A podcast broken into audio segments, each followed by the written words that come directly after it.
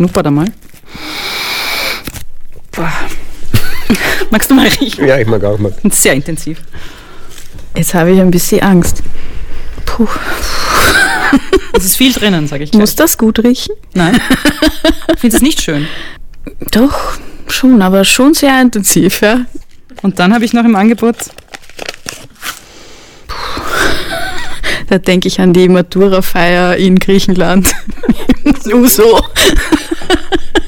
Also um das jetzt aufzuklären, wir schnuppern hier an Gewürzen. Was war dabei? Anis, Zimt und äh, Lebkuchengewürz, eine Mischung. Lothar, war irgendwas dabei, wo du sagst, oh, das war echt schön? Ja, das ist das Zimt. Das ist das Besänftigungsgewürz für mich. Ja, für mich ebenso. Also das Zimt, das irgendwie geht unter die Haut. Die Schöne und das Biest. Warum schöne Organisationen die Welt verändern. Ein Podcast von Mari Lang und Train Consulting Geschäftsführer Lothar Wenzel.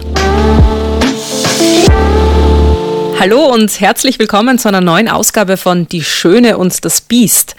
Für diese Folge haben wir uns Hanna Lux eingeladen. Sie ist Mitgründerin des erfolgreichen Generationencafés Vollpension. Wir haben sie eingeladen, nicht nur, weil wir mit ihr an diversen Backgewürzen rumschnuppern wollten, sondern weil sie als Start-up-Gründerin so einiges über die Schönheit von Organisationen und über Neuanfänge zu erzählen weiß. Und weil sie seit kurzem auch Teammitglied von Train Consulting ist. Schön, dass du da bist. Ja, vielen Dank für die Einladung. Magst du vielleicht erzählen, Lothar, wie seid ihr zusammengekommen? Es geht wie meist im Leben über eine gute, enge Verbindung zu einem offensichtlich, wurde mir dann bewusst, gemeinsamen Freund, der mir gesagt hat, du musst eine der besten Frauen in Wien kennen oder in Österreich kennenlernen. Ihr habt was miteinander zu tun. So ist das gekommen. Jetzt muss ich natürlich nachfragen, was heißt, ihr habt was miteinander zu tun? Inwiefern? Ich würde sagen, das sind wir gerade am herausfinden.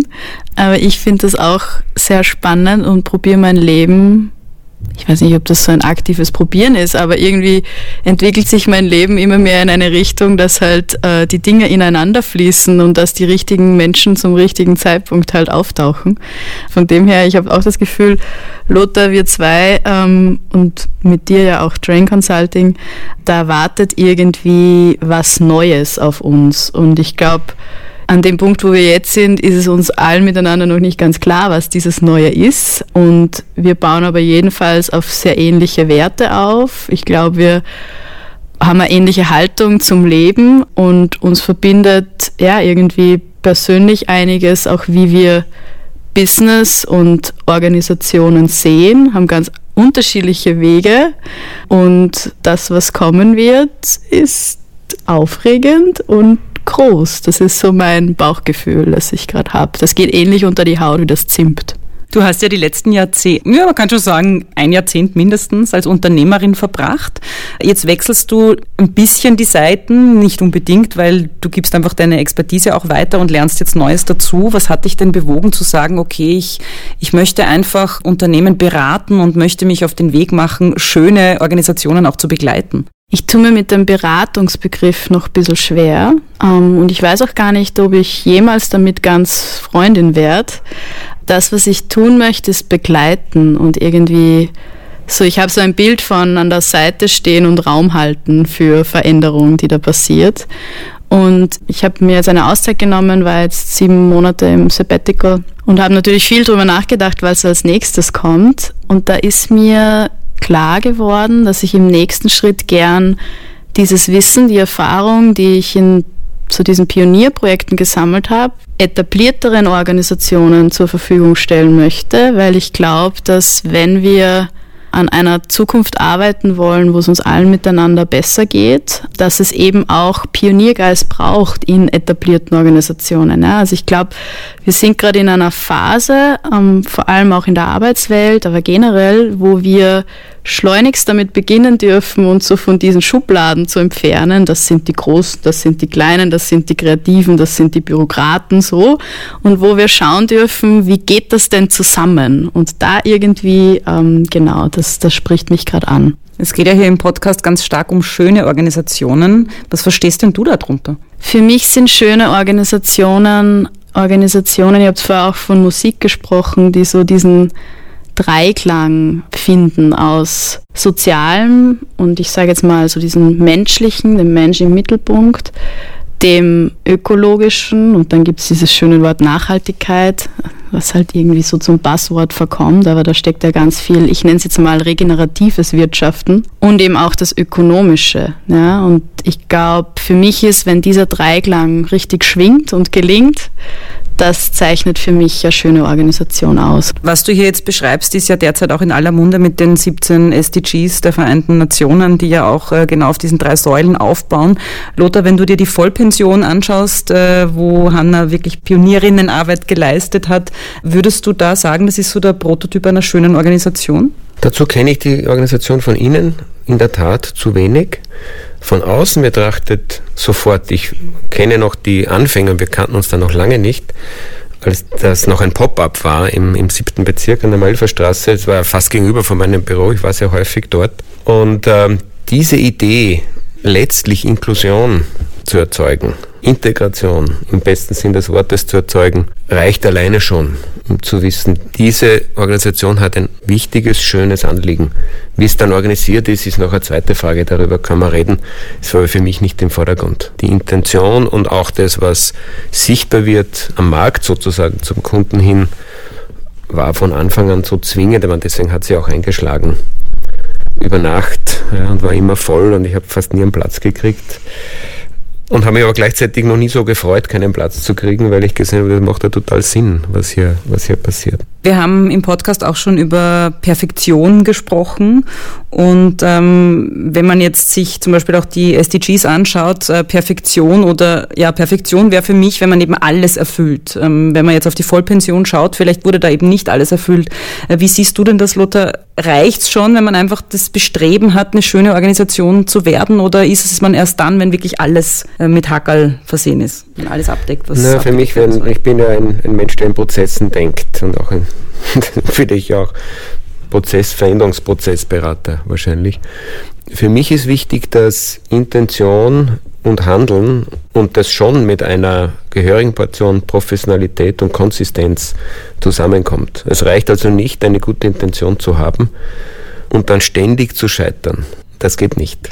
Nämlich nicht auf Dauer, weil dann wird die Organisation, erst einmal wird sie gar nicht gut überleben, aber auf keinen Fall wird sie schön. Also das Wichtige ist schon, in jedem Schritt zu versuchen, das Bestmögliche zu tun, um seine Intention, seinem Anliegen, den Zielen, was auch immer jetzt, treu zu bleiben und konsistent an dem zu arbeiten. Und es hat mit Üben zu tun. Das war ja in unserer letzten Folge gerade großes Thema, dass wir ständig üben, dranbleiben, wie wir denn uns selber trainieren, wie wir natürlich besser werden in dem, wie wir unsere Ziele erreichen, wie wir das in die Welt bringen, was uns dann tatsächlich zu guten Organisationen macht, um eine bessere Welt zu gestalten. Hanna, du hast ja mit deinen MitgründerInnen als Startup begonnen, also eben Pop-up zuerst, aus einer Idee ist ein richtiges Unternehmen geworden. Was würdest du denn äh, sagen, hat euch dabei geholfen, wird das heute schon angesprochen, du möchtest sowas sein wie jemand, der begleitet, der da ist, der einen Rahmen vielleicht auch gibt und an der Seite steht. Hattet ihr sowas auch? solche Menschen? Ja, klar, immer wieder. Also ich glaube, ohne diese Außensicht immer wieder zu bekommen, bleibst du irgendwie hängen in deinem eigenen Radl. und also ich finde es einfach auch wahnsinnig spannend, was so ein Gründungsweg mit einem als Person macht. Also für mich war und ist die Vollpension das größte Lernfeld, das ich mir nur wünschen kann. Ja, und jetzt komme ich ins nächste Lernfeld, aber dieses, also die Vollpension, ich sage immer, die Vollpension war so ein Herz- und Bauchprojekt. Ja. Da war am Anfang kein Businessplan, da war kein Strategic Planning und da wollen wir hin und das sind unsere Meilensteine. Das braucht's dann, ja, damit du irgendwie Struktur bekommst und halt eben auch weiterkommst und damit was weitergeht. Aber die Vollpension, ich glaube, das schwingt immer noch mit und auch im Wachstum mit. Und das ist gleichzeitig auch eine Riesen-Challenge, dass da so viel Herz drinnen steckt in diesem Unternehmen. Und das sind sicherlich sehr stark von uns als GründerInnen Werte drinnen und ist das geprägt worden, was ich nenne es jetzt einfach mal so komisch Seele, was die Seele dieser Organisation ist. Aber da entsteht dann auch was Eigenes, ja. Und das finde ich so spannend, ähm, wie, wie das geht. Und da dann immer wieder von außen außen ähm, Impulse zu bekommen, Fragen gestellt zu bekommen und damit immer näher zum Kern, zum Wesenskern der Organisation vorzudringen, das war für uns essentiell und ohne dem, glaube ich, hätten wir es nicht geschafft. Ja. Magst du vielleicht nochmal kurz zusammenfassen, was waren denn so eure Hauptwerte beziehungsweise der Wesenskern der Vollpension am Anfang? Ich glaube, dass der Wesenskern immer noch sehr ähnlich ist. Das verändert sich sicherlich mit also irgendwie Wachstumsschüben und Schrumpfungsschüben, die es halt so über die Dauer gibt. Aber ein Wert ist sicherlich, wir nennen es Buntheit. Ja, also so dieses ganz bewusste, wir sagen Hallo zu Diversität und Diversität nicht als Schlagwort, sondern wirklich. Wir haben bis vor kurzem war es so, dass unser jüngster Mitarbeiter war 18 und unsere älteste Mitarbeiterin, die ist immer noch da, die ist jetzt 84. Also da ist jetzt mal rein vom Generationenspektrum einfach ja wahnsinnig viel Diversität da. Wir haben 13 verschiedene Nationen im Team. Da haben wir von ähm, einem syrischen Koch, ähm, der 2015 nach Österreich gekommen ist und das der größte Glücksgriff war für diese Organisation, weil, das, weil der Abdul Hakim sich einfach so reinhaut. Ja.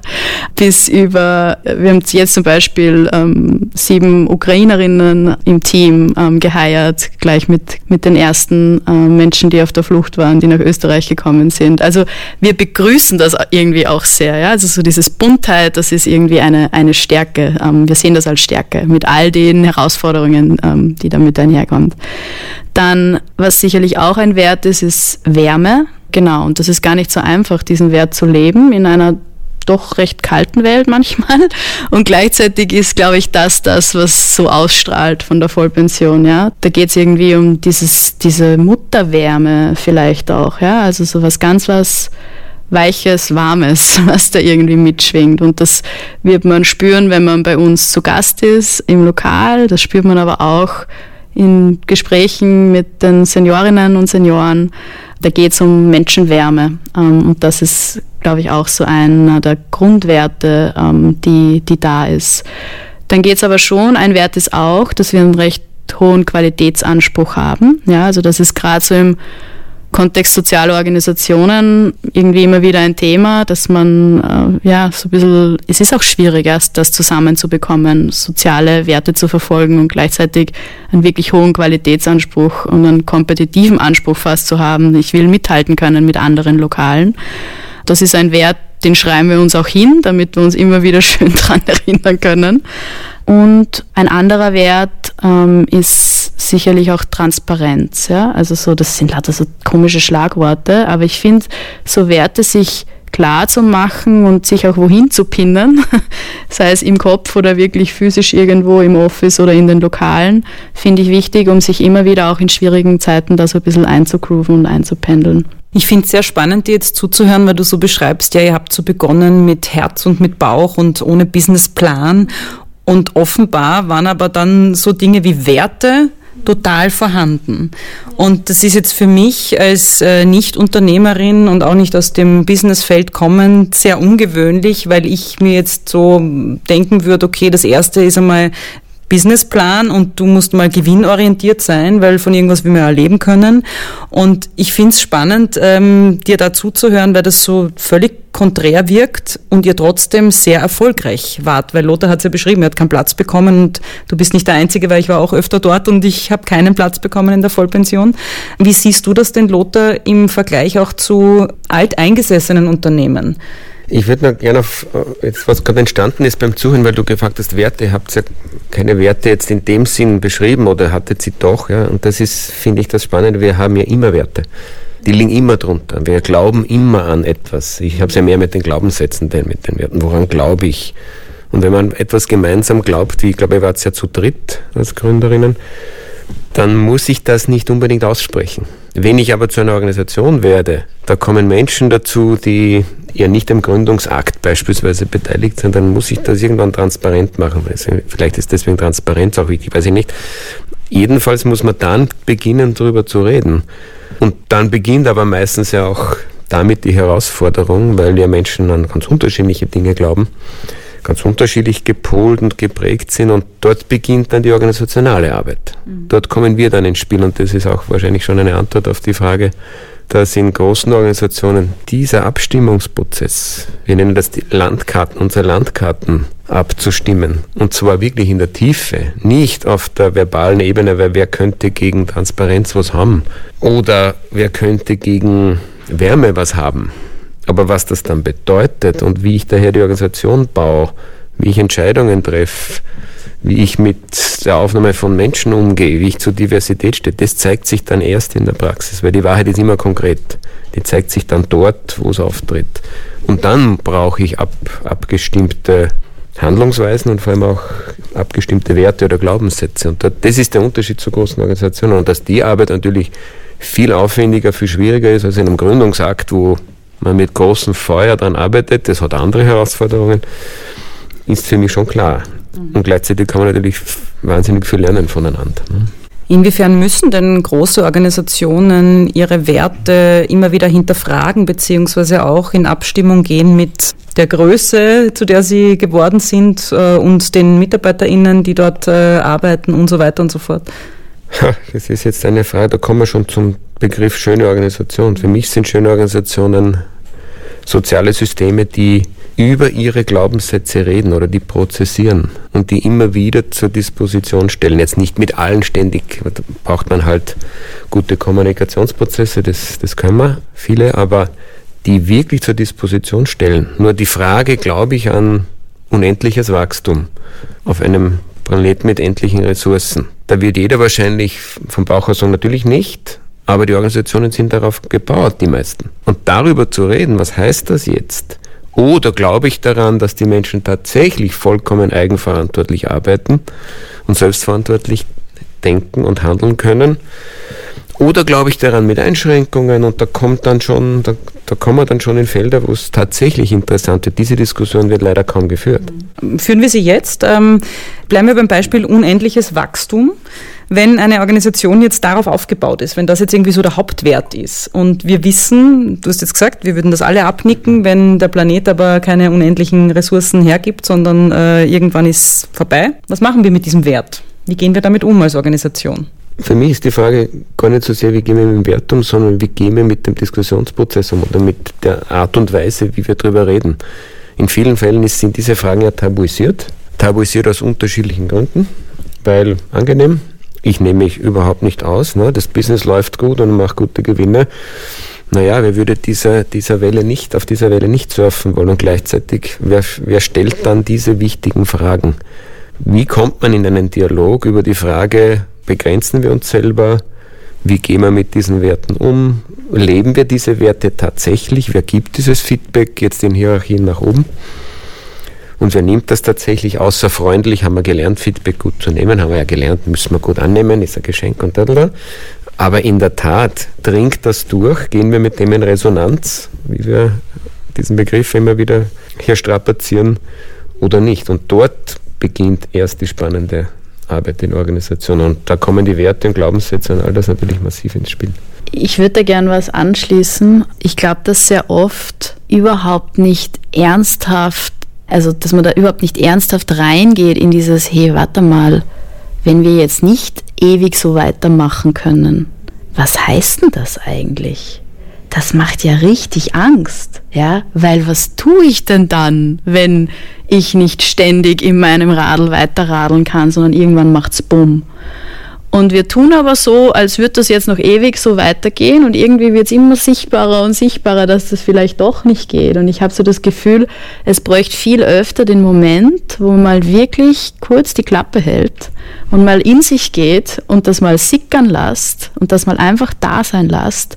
Die Angst, die damit verbunden ist, dass es so nicht mehr weitergeht. Ja, ich glaube, das ist der allererste Schritt für jeden und jede einzelne von uns und da bin ich nicht ausgeschlossen weil dann, wenn ich dieses, ich weiß nicht, wie es geht, dann wir letztens auch drüber gesprochen, Lothar, ist meiner Meinung nach essentiell, dass ich wirklich was verändern kann auf der Welt. Ja? Weil in dem Moment, wo ich zugebe, mir selbst eingestehe, in erster Linie mir selbst eingestehe, dass ich nicht weiß, wie es geht, kann ein Raum aufgehen, wo Neues entstehen kann. Gut, dieses Gefühl, das nicht wissen, wie es weitergehen soll, kennt wahrscheinlich jede Unternehmerin und jeder Unternehmer. Ähm, hier im Podcast, man weiß nicht so genau, wer jetzt die Schöne ist, wer das Biest. Ähm, man wird es immer wieder herausfinden. In dem Fall bin ich jetzt kurz das Biest und bin ein bisschen provokant. Äh, das redet sich halt sehr leicht, wenn man ein Unternehmen wie die Vollpension hat, die auf den ersten Blick jetzt, was den Klimawandel zum Beispiel betrifft, äh, nichts Negatives leistet, die jetzt, was äh, soziale ähm, Strukturen betrifft, total Positives leistet, weil sie Generationen zusammenführt, weil sie sich Gedanken macht, wie gehen wir mit älteren Menschen um und so weiter und so fort. Wenn ich jetzt zum Beispiel ein großer Konzern bin, der in der Plastikindustrie tätig ist, muss ich mir halt ganz andere Fragen stellen mit dem, wie soll es weitergehen? Wie geht ihr denn mit solchen Unternehmen um in der Beratung, damit die trotzdem ähm, in Bewegung kommen? Weil schlussendlich unser aller Ziel ist, ich sage es jetzt ganz vereinfacht, dass wir äh, einen Planeten erhalten, auf dem es auch in Zukunft wert sein wird, leben zu können, nämlich gut leben zu können, schön leben zu können. Also ich bin ja weit davon entfernt, auch hier wieder nicht in Perfektion zu denken. Die verkaufen noch Plastik und stellen noch Plastik oder was weiß ich was. Die Frage ist ja nur, wo wir jetzt stehen welchen Veränderungspfad gehen diese Unternehmen? Was wollen die jetzt in dieser Welt für sich selber und für die Welt neu entwickeln? Und zwar so entwickeln, dass eben regeneratives Wirtschaften möglich wird, dass wir damit nicht unsere Lebensgrundlage uns nehmen. Und das sind mir ja die Liebsten in der Beratung, die sich diesen Fragen stellen wollen. Und dann kommen wir wieder auf die ganz ursächlichsten Glaubenssätze auf all diese Fragen zurück, die dann auf den Tisch gelegt werden müssen und da muss man sich damit auseinandersetzen. Wie ist es denn dann mit unserer Produktion von XY? Ja, wie, und es gibt ja auch viele Unternehmen, die auf dem Weg ja bereits super erfolgreich im Sinne von super regenerativ unterwegs sind. Gibt es ja viele beschrieben. Die üblichen Verdächtigen kennt mittlerweile eh jeder, aber es gibt ja auch viele, die im Hintergrund massiv an ihrer Wertschöpfungskette arbeiten, sie verändern. Und auch von denen können wir natürlich wahnsinnig viel lernen. Wie haben denn die begonnen? Und das geht letztlich immer um die Frage, woran glauben wir und woran glauben wir auch, dass wir letztlich immer noch ein Geschäft machen können, weil es geht letztlich doch um ein Business. Mhm. Und ich muss ja irgendwie Profit machen, so viel Profit, dass ich halt als System gut überleben kann. Also ich glaube, dass das Wort Profit ist auch was, was wir uns mal genauer anschauen dürften. Ja? Also wenn das Wort Profit fällt, dann denkt man gleich an die Kohle, so flapsig gesagt, wie ich bin. Und ich glaube mal von, ich nenne es jetzt mal nicht Profit, sondern Rendite, das gefällt mir irgendwie besser. Ja? Wenn wir von Rendite sprechen, dass wir das als selbstverständlich in Zukunft vielleicht sehen, dass es nicht nur um eine monetäre Rendite geht, sondern um eine soziale und ähm, ökologische Rendite. Ja, das wäre zum Beispiel ein Weg, den ich sehe, dass das was ist, was ich, ja, was ich in Zukunft einfach, was vielleicht auch messbar wird und was für mich ein, als, als schöne Organisation zum Selbstverständnis wird, dass mein Ziel nicht nur ist, monetäre Rendite zu erwirtschaften, sondern soziale Rendite. Und das kann sein, meinen Mitarbeitern geht's und Mitarbeiterinnen geht's besonders gut und ich äh, unterstütze die auf ihrem Weg, äh, durch diese unsichere Welt irgendwie zu kommen. Oder es ist eben, man ist eine soziale Organisation, wie es jetzt im Falle der Vollpension ist, und dann habe ich ganz dezidiert das Ziel, Menschen zu beschäftigen, die ähm, sonst vielleicht keine Art der Beschäftigung finden würden. Ja? Und dasselbe gibt es ja für ökologische Rendite. Ja? Also ich glaube, da gibt es auch Begrifflichkeiten, die wir einfach ähm, viel breiter denken dürfen, damit in Zukunft äh, schöne Organisationen möglich sind. Wie habt ihr die denn gedacht, diese Rendite bei euch in der Vollpension? Es gibt ja unterschiedliche Definitionen, wie was eine, ein Sozialunternehmen ist. Ja? Und für uns heißt Social Business sein, dass monetäre Zielsetzungen und soziale Zielsetzungen gleichbedeutend wichtig sind. Und das ist ein ganz schön hochgestecktes Ziel ja? und ein ständiger Balanceakt aus bin ich jetzt mehr im, im wirtschaftlichen Denken drinnen oder mehr im sozialen Denken drinnen. Da geht es dann um, bei uns ist es halt, wir haben eine zum Beispiel eine Quote für uns, ähm, wie viele Prozent unserer Mitarbeiterinnen Seniorinnen und Senioren sind, die von Altersarmut betroffen sind und alleinlebend sind. Ja? Und wenn wir diese Quote nicht erfüllen, dann ist das ziemlich genauso schlecht, so wie wir denken, wie wenn wir einfach unsere Umsatzziele nicht erfüllen würden. Ja? Und in diesem Spannungsfeld eine Organisation zu steuern, das heißt mit Polaritäten umgehen zu können und die irgendwie da immer wieder in Balance zu, können, äh, zu kommen. Das heißt, ganz viel Stakeholder-Management, ganz viel Kommunikation mit unterschiedlichsten, ja, mit Leuten, die an der Organisation andocken, mit Mitarbeiterinnen, mit Fördergeberinnen, mit was weiß ich alles.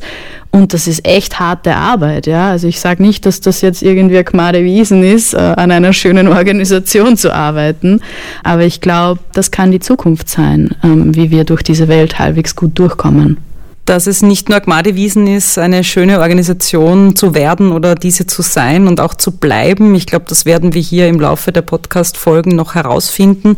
Worum es, glaube ich, hier geht, ist vor allem aber die vor den Vorhang zu holen, die es vielleicht schon geschafft haben oder die zumindest Visionen haben, wie wir dorthin kommen können. Was ich mir aus dieser Folge, weil wir müssen zum Ende kommen, leider schon äh, auf jeden Fall mitnehme, ist, dass wir alle Werte haben, egal ob wir sie definiert haben oder nicht. Dass es manchmal vielleicht gar nicht so schlecht ist, äh, auch in Unternehmen, in größeren und vielleicht alteingesessenen Entscheidungen auch aus dem Bauch herauszutreffen, mit ein bisschen Mut gewürzt und dass Kommunikation auch sehr, sehr wichtig ist. Ja, ich ergänze noch das Letzte, was, was du gesagt hast, weil mir das wichtig ist in der Steuerung von Organisationen, weil die Steuerung von Organisationen sehr verengt war und immer noch ist auf, auf Zahlen, auf Gewinn und zwar Gewinn, den man in Geld ausgedrückt lukrieren kann. Die Frage ist, wir können das steuern, was wir in den Blick nehmen können. Nicht nur, was wir messen können, was wir in den Blick kriegen. Und dafür brauchen wir aber Sprache. Dafür brauchen wir, ihr habt das genannt, soziale Kennzahlen. Auch wir arbeiten als Organisation gerade an der Frage, woran messen wir eigentlich unseren Erfolg, abseits von Umsatz. Das sind die Fragen, um die es gehen wird und die werden wir in den nächsten Podcast-Folgen sicher genauer beleuchten. Hanna, vielen lieben Dank äh, fürs Kommen. Weiterhin viel Erfolg gemeinsam mit Train Consulting. Ich bin sehr gespannt, was da alles kommen wird. Dankeschön. Und ähm, wir haben schon ein paar Mal darüber gesprochen, dass beim Begriff Schönheit auch der Kontrast immer wichtig ist. Wir haben mit dem Schnuppern begonnen. Ich werde jetzt auch mit dem Schnuppern enden. Ich habe jetzt hier nochmal den Anis. Äh, vielleicht geht es mit dem Kontrast doch und es wird irgendwann schön. Ja, und schön wird's für uns vom Die Schöne und das Biest Podcast auf jeden Fall, wenn Sie bzw. ihr den Podcast abonniert, weiterempfehlt und ihm auf den diversen Streaming-Plattformen eine 5-Sterne-Bewertung gibt. Danke. Immer noch grauslich. das war Die Schöne und das Biest. Ein Podcast von Mari Lang und Train Consulting Geschäftsführer Lothar Wenzel.